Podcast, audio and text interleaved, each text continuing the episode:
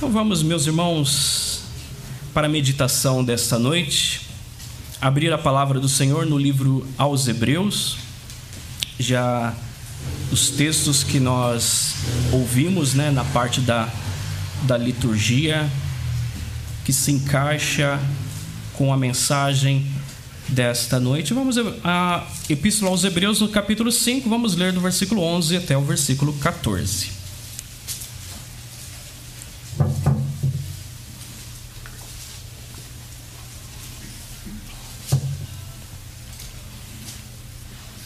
Então diz assim a palavra do Senhor. A esse respeito, temos muitas coisas que dizer e difíceis de explicar, porquanto vos tendes tornados tardios em ouvir.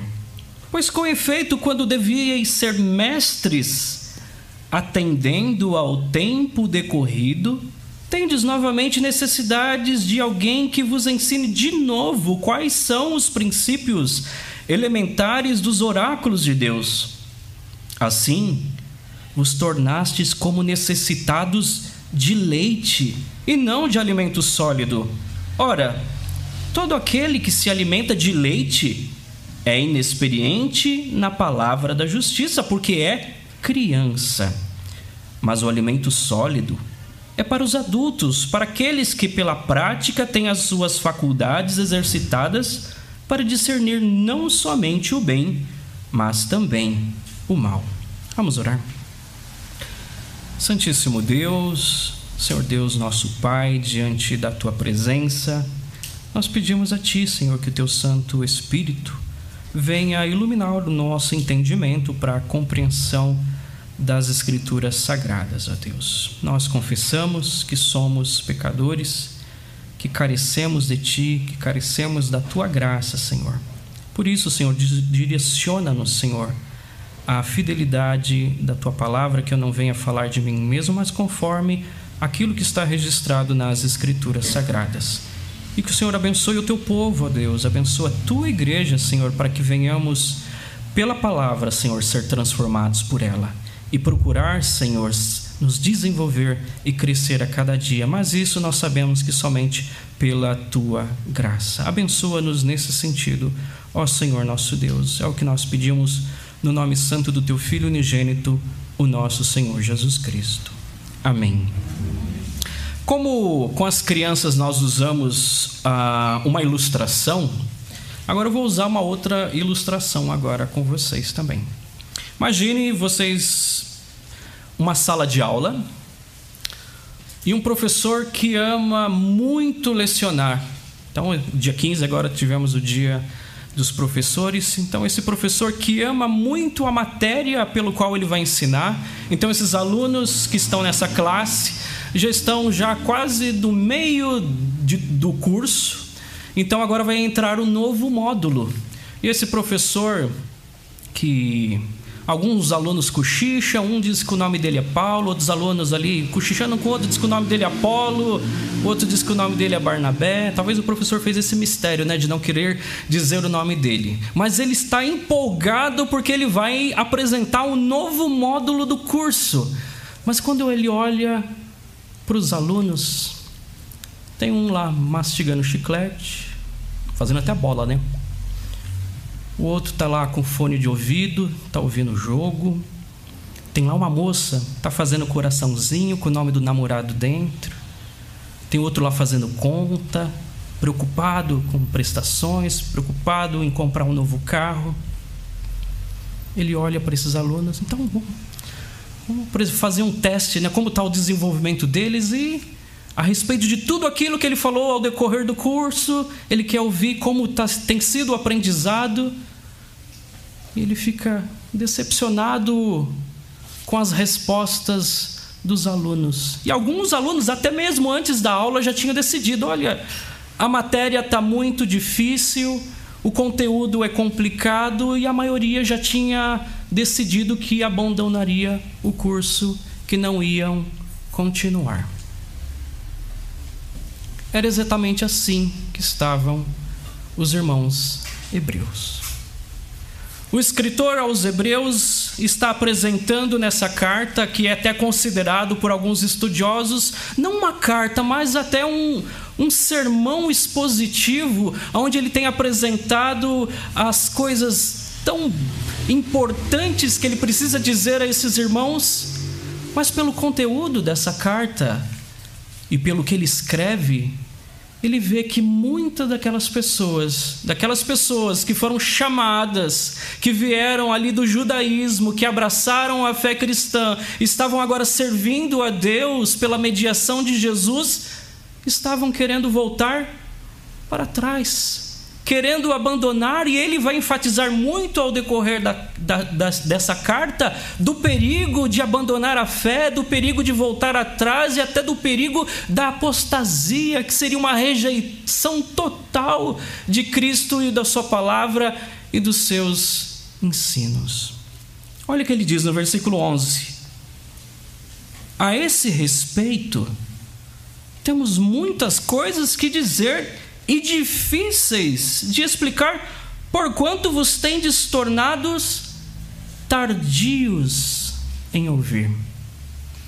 A palavra tardio aqui, ela vai ser repetida num outro texto, que é no capítulo 6, versículo 12, para que não vos torneis indolentes, é a mesma palavra no grego a qual o, o autor os utilizou, quer dizer preguiçosos vocês têm se tornado preguiçosos.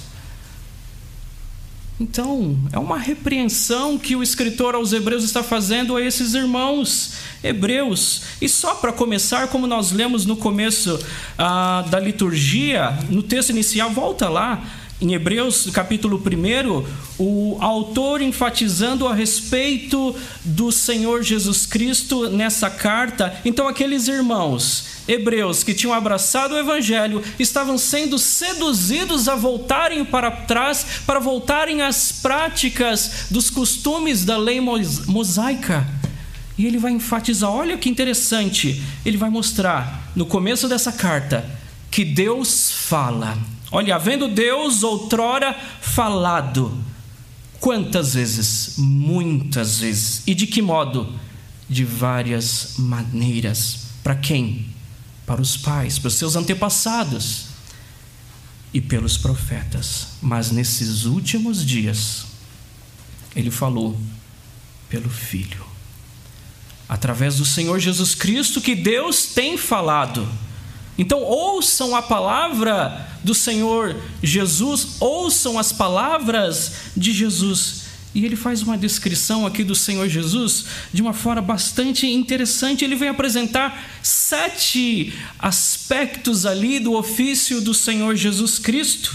Ele vai dizer inicialmente que o Senhor Jesus é o herdeiro de todas as coisas. Olha, nesses últimos dias nos falou pelo Filho, a quem constituiu herdeiro de todas as coisas.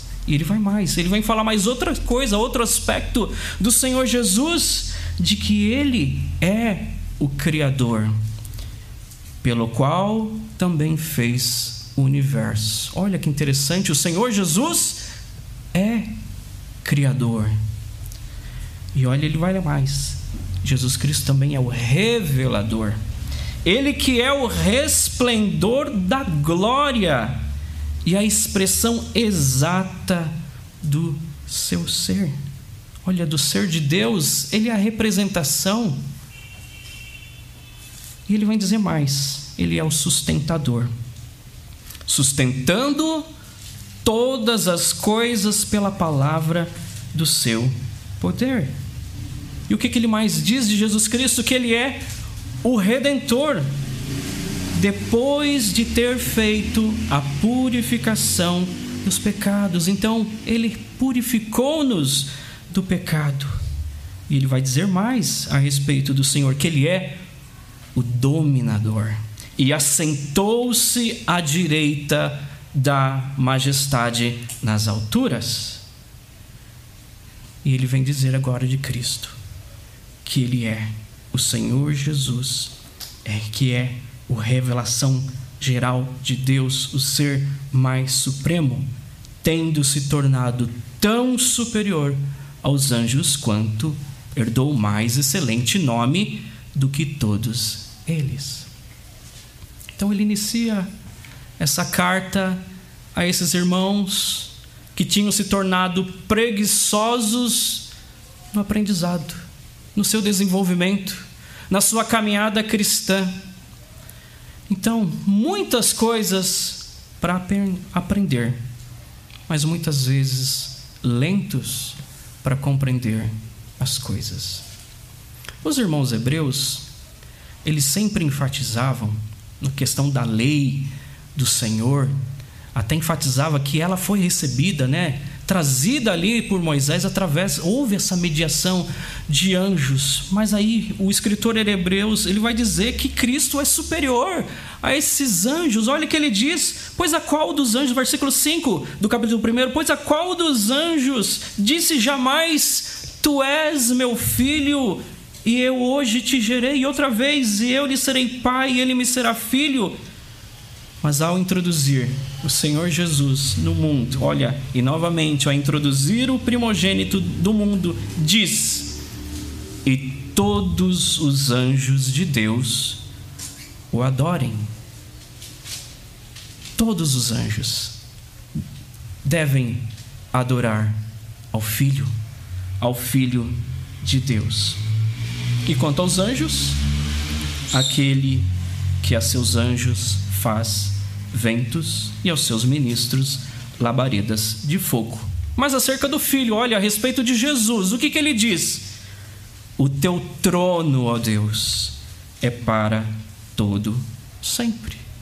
Olha que coisa excelente da pessoa do nosso Senhor Jesus Cristo. Olha como é superior o Senhor Jesus. E agora aquelas pessoas estão querendo abandonar ao Senhor Jesus, querendo voltar atrás. Olha, volta lá o texto. No capítulo 5, versículo 11.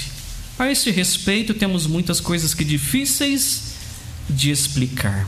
Existem muitas vezes, meus irmãos, coisas que são difíceis muitas vezes de nós compreendermos, de nós digerirmos, mas cabe a nossa humildade em aprender da palavra do Senhor. Muitas vezes nós na igreja, uma determinada doutrina, muitas vezes podemos ter certa dificuldade inicialmente para compreender. Mas com a humildade, examinando as Escrituras, nós vamos ver que aquilo que muitas vezes para nós achávamos tão complicado e tão difícil, que muitas vezes não era assim tão complicado e tão difícil. Nós temos ajuda, meus irmãos, do Santo Espírito de Deus. Nós cremos que as Escrituras Sagradas são a revelação de Deus que homens santos escreveram, inspiradas pelo Espírito Santo. E quem somos nós para querer debater contra o que a própria palavra de Deus diz? Existem coisas difíceis, mas o que o escritor aos Hebreus está dizendo, ó, a, este, a esse respeito, qual era o ponto principal aqui que ele queria enfatizar que os cristãos hebreus ali estavam com dificuldade? Se os irmãos voltarem o texto anterior, ah, no capítulo 5 mesmo, no só voltando antes, então o escritor vai dizer a respeito de Jesus, quem Jesus é, a superioridade de Cristo. Ele vai dizer que Cristo é superior aos anjos. Ele vai dizer também que Cristo é superior a Moisés, já que a lei de Moisés, já que a pessoa e a figura de Moisés tão enfatizada pelo judaísmo, ele vai dizer que Cristo é superior a Moisés. E ele diz: ah, no capítulo 3, versículo 3: Jesus, todavia, tem sido considerado digno de tanto maior glória do que Moisés, quanto maior honra do que a casa tem aquele que a estabeleceu. E quem estabeleceu foi o Senhor Jesus. Então, maior glória ele tem do que o próprio Moisés. E ele continua a sua carta, mostrando, sempre enfatizando a superioridade de Cristo a respeito daquilo que aqueles irmãos hebreus conheciam e professavam do judaísmo, mas que agora estavam adorando a Cristo, estavam agora dentro da igreja cristã, só que ainda as coisas do judaísmo ainda atraíam a essas pessoas. E já que já podemos ter uma lição para nós. Muitas vezes, meus irmãos, quando nós entramos na família da fé, nós estamos na igreja do Senhor Jesus Cristo, muitas vezes pode acontecer que coisas do passado, da fé que você professava no passado, muitas vezes ainda seja uma tentação para a sua vida. Na liturgia, o Léo leu ali em Hebreus capítulo 2, versículo 1. Vamos ler novamente? Olha, por esta razão importa que nos apeguemos com mais firmeza às verdades ouvidas, para que delas jamais nos desviemos. Então, o que a palavra de Deus está enfatizando é que a gente venha se apegar com mais firmeza às verdades que nós temos ouvidas, ouvido, para que dela jamais nos desviemos. Os irmãos hebreus estavam seduzidos a querer voltar para trás. E o apóstolo, o apóstolo que escreveu aos Hebreus, nós não sabemos né, quem escreveu, existe, por isso que eu falei naquela ilustração, né? Os alunos cochicham, um diz que é Paulo, outro diz que é Barnabé, outro diz que é Apolo, porque ninguém sabe ao certeza quem escreveu aos Hebreus. Mas Hebreus ali no capítulo 5, ele vai dizer do ministério de Jesus como sumo sacerdote. E ele vai dizer que Cristo como sumo sacerdote, não como eram os sacerdotes que eles conheciam, que eram da tribo de Levi, pois Jesus é da tribo de Judá.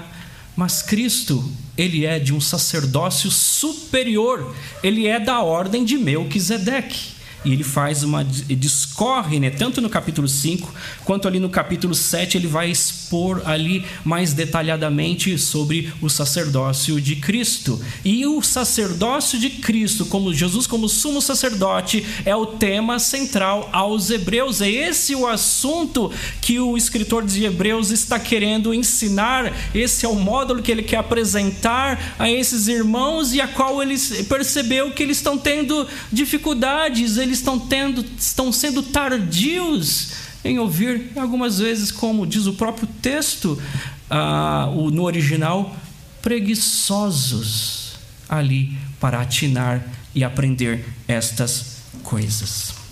Então, a respeito disso, de Cristo, do sacerdócio de Cristo, temos muitas coisas que dizer e difíceis de explicar, porquanto vos tendes tornado tardios em ouvir. Muitas vezes, meus irmãos, o tempo decorrido que você está na casa do Senhor não significa desenvolvimento na fé cristã. Muitas vezes você pode estar 30 anos dentro da casa do Senhor e não ter ainda se desenvolvido. Você pode ainda ser uma pessoa imatura com respeito às coisas de Deus. Meus irmãos, não vamos confundir intelectualidade, não é isso.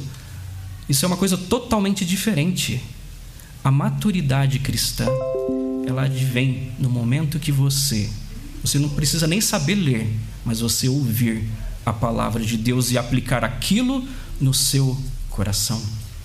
Lembra que o Senhor Jesus uma vez ele falou que aquele que ouve as palavras dele as guarda é comparado a uma pessoa que construiu a sua casa sobre a rocha? E aquela pessoa que não liga, não deu importância, é considerada a pessoa que construiu a sua casa na areia.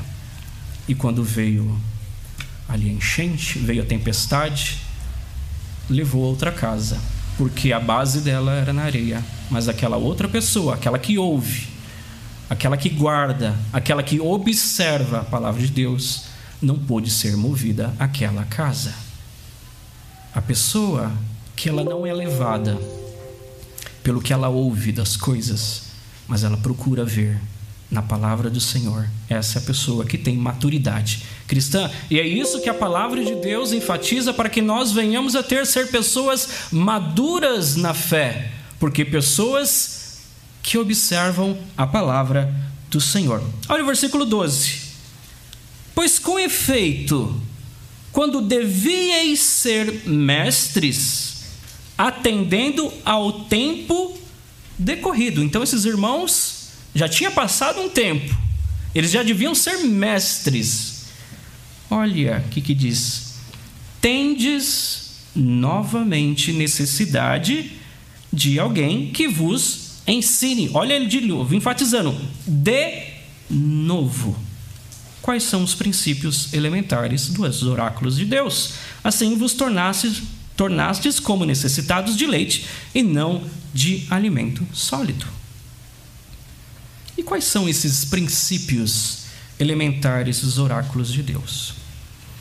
Quando nós adentramos na igreja, né, principalmente aqui na nossa igreja, né, a gente faz o curso de dos novos na fé ou de catecúmenos, né? Ali vai ser ensinado, né? Então você está adentrando a igreja, vai ser ensinado os princípios elementares. Então na igreja ali do passado também era de certa forma ensinado essas mesmas coisas.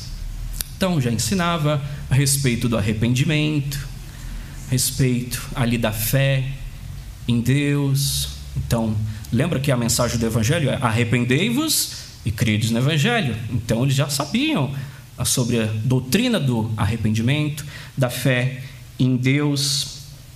Poderiam eles discutir ou ter problemas alguma coisa? Poderia, porque o texto diz no capítulo 6, no versículo 1, pondo de lado, olha que interessante, pondo de parte os princípios elementares da doutrina de Cristo, deixamos-nos levar para o que é perfeito, não lançando de novo a base do arrependimento, de obras, ou da base do arrependimento de obras mortas, da fé em Deus, o ensino de batismo, da imposição de mãos, Olha, vai chegando. Começando desde o do, do arrependimento. E agora já está chegando da ressurreição dos mortos, do juízo eterno. Lembra de hoje na escola dominical?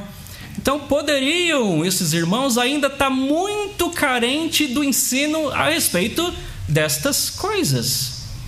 E o que, que ele falou lá no, começo, no versículo 12? Que eles já deviam ser mestres a respeito dessas coisas, mas tem necessidade de que alguém ensine de novo quais são esses princípios elementares dos oráculos de Deus. E ele vai dizer que essas pessoas têm se tornado como necessitados de leite e não de alimento sólido. Uma certa feita, no outro texto, na carta aos primeiros Coríntios, Paulo também vai dizer para a igreja de Corinto que não poderiam falar a eles como espirituais, mas sim como carnais, e que eles precisavam também de leite. Era uma outra igreja também que não tinha amadurecido. E o sentido que ele fala que eles não amadureceram é porque haviam entre eles contendas, haviam entre eles ciúmes, havia essa divisão entre eles. Isso não era uma característica de uma igreja madura, uma igreja desenvolvida. Então os irmãos hebreus precisavam ensinar, ser ensinados de novo a respeito do beabá da fé cristã. Meus irmãos, hoje, quer dizer, nesse mês, no dia 31 de outubro, vai ser comemorado novamente ah, o que nós comemoramos da reforma protestante naquele dia que Martinho Lutero afixou as suas 95 teses ali no castelo de Wittenberg. E desde esse tempo, meus irmãos, o Senhor Deus trouxe a sua igreja ah, de volta à palavra do Senhor. Então, ah, muita gente pode considerar apenas uma data, mas uma coisa bastante importante é quando Deus permitiu de novo que a sua palavra ela tivesse acesso aos crentes. O crente pode ter agora o livre exame das escrituras. Por que, que na igreja protestante nós levamos a Bíblia? Com o objetivo de que você tenha acesso a ela de que você examine por você mesmo, de que no momento da pregação você examina se o pregador também está falando de acordo com a palavra de Deus, porque você Deus tem dado entendimento a você de compreender as escrituras sagradas e você tem livre acesso às escrituras. Por isso que todos os reformadores tanto Lutero, quanto Zwinglio, quanto Calvino, Melanchthon, todos eles enfatizaram a necessidade de ter as escrituras sagradas e ter a Bíblia traduzida na língua do povo, para que todos tivessem acesso às escrituras. Antigamente, naquele período, as missas eram em latim. E quem sabia latim naquela época? Muitas vezes os mais instruídos, que era a língua também da universidade, que também eram poucos que participavam, só a classe nobre e o clero. E as pessoas que participavam na igreja, muitas vezes entravam, saíam, só via, participavam de algo da impressão, porque não entendiam daquilo que estava sendo dito.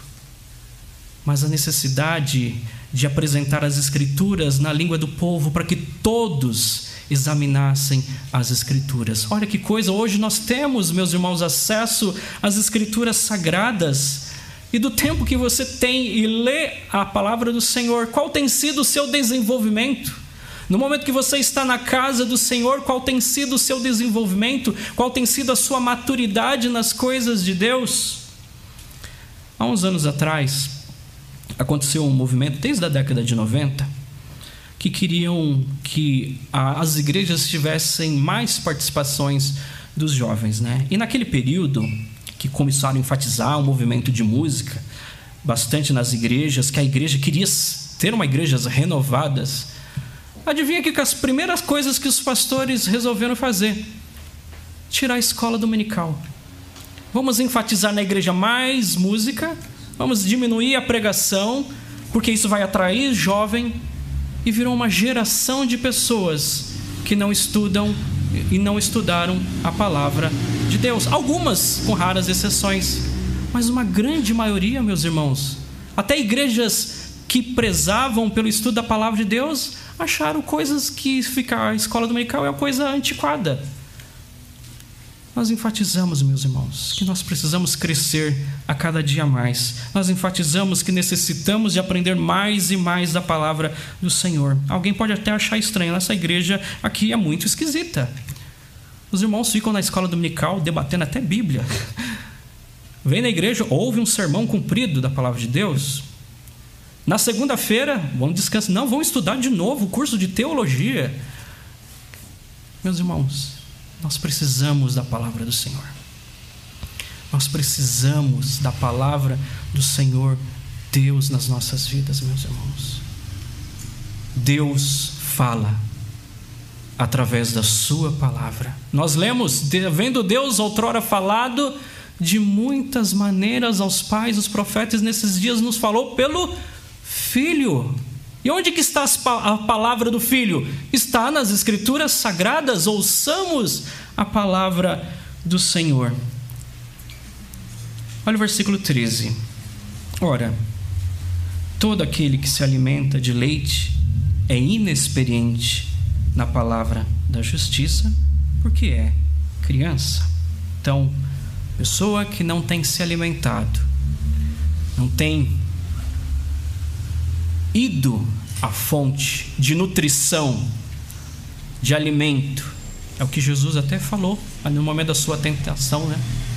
Não só de pão viverá o homem, mas de toda a palavra que procede da boca de Deus. Então, se você quer se desenvolver, é na palavra do Senhor que é a fonte.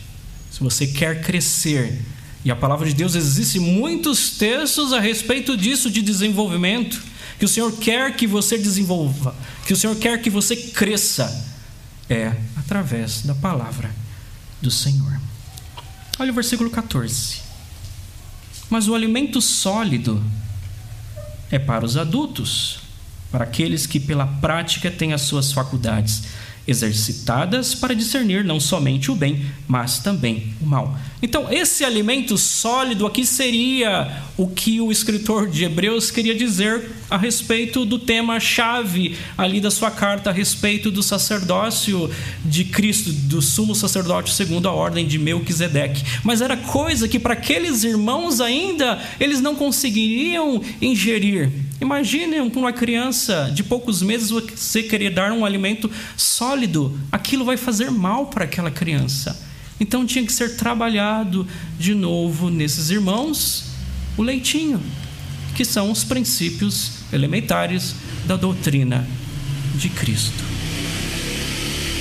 Meus irmãos, nós devemos ser como pessoas adultas. Mas alguém pode dizer, mas o Senhor Jesus nos disse para ser como criança. O sentido é outro. Aqui o sentido é de desenvolvimento, de crescimento, de maturidade. Então, pela palavra de Deus, você vai ser apto para discernir as coisas. Você não vai ser mais agitado de um lado para o outro, como no outro texto o apóstolo Paulo diz, né? Agitado de um lado para o outro por qualquer vento de doutrina. Hoje na escola dominical, na hora que o pastor estava falando, né?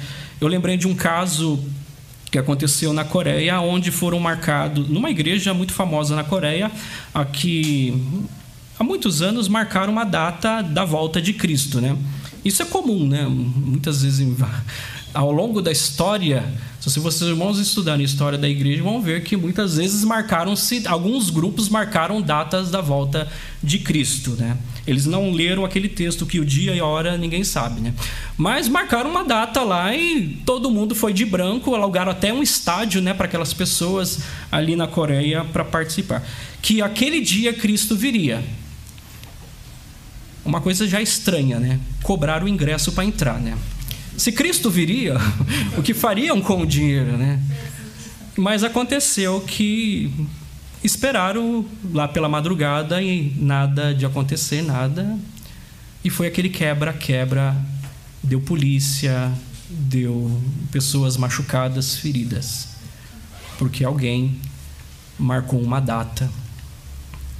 Se aquelas pessoas tivessem examinado as Escrituras, tivessem embasamento bíblico, não seriam levadas por essas coisas.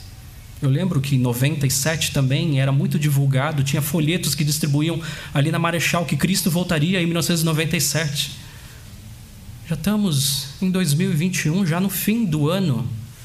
Então, meus irmãos, eu estava até falando nesses dias que participei ali da classe dos catecúmenos, né? com a minha idade eu já vi muitas coisas. Eu participei já de cultos do, do dente de ouro que as pessoas levavam espelho para a igreja para ver se ia nascer dente de ouro, porque o pregador estava orando para nascer dente de ouro nas igrejas, nas pessoas. Então, meus irmãos, muitas coisas absurdas, mas se você tem o embasamento, você não precisa ser um expert nas escrituras sagradas, o básico do que você ouve da palavra do Senhor, para se está firmado nas Escrituras sagradas. E é isso que o Senhor exige das nossas vidas e que o Senhor exige de nós que não sejamos mais como crianças, necessitando apenas do leite, mas que sejamos adultos, que tenhamos, venhamos crescer na graça, no conhecimento, que o Senhor nos dê crescimento a cada dia mais para nós crescermos e termos maturidade. Nós temos a palavra do Senhor ao nosso alcance. Nós temos os meios de graça. Não negligenciemos, meus irmãos, a oração, o estudo das sagradas Escrituras. Meditemos cada dia na palavra do Senhor. Deus fala através de Sua palavra e que Deus assim nos abençoe para que nós venhamos ser como adultos para termos as nossas faculdades exercitadas para discernir não somente o bem, mas também o mal. Então, ter discernimento de todas essas coisas. Que Deus nos abençoe.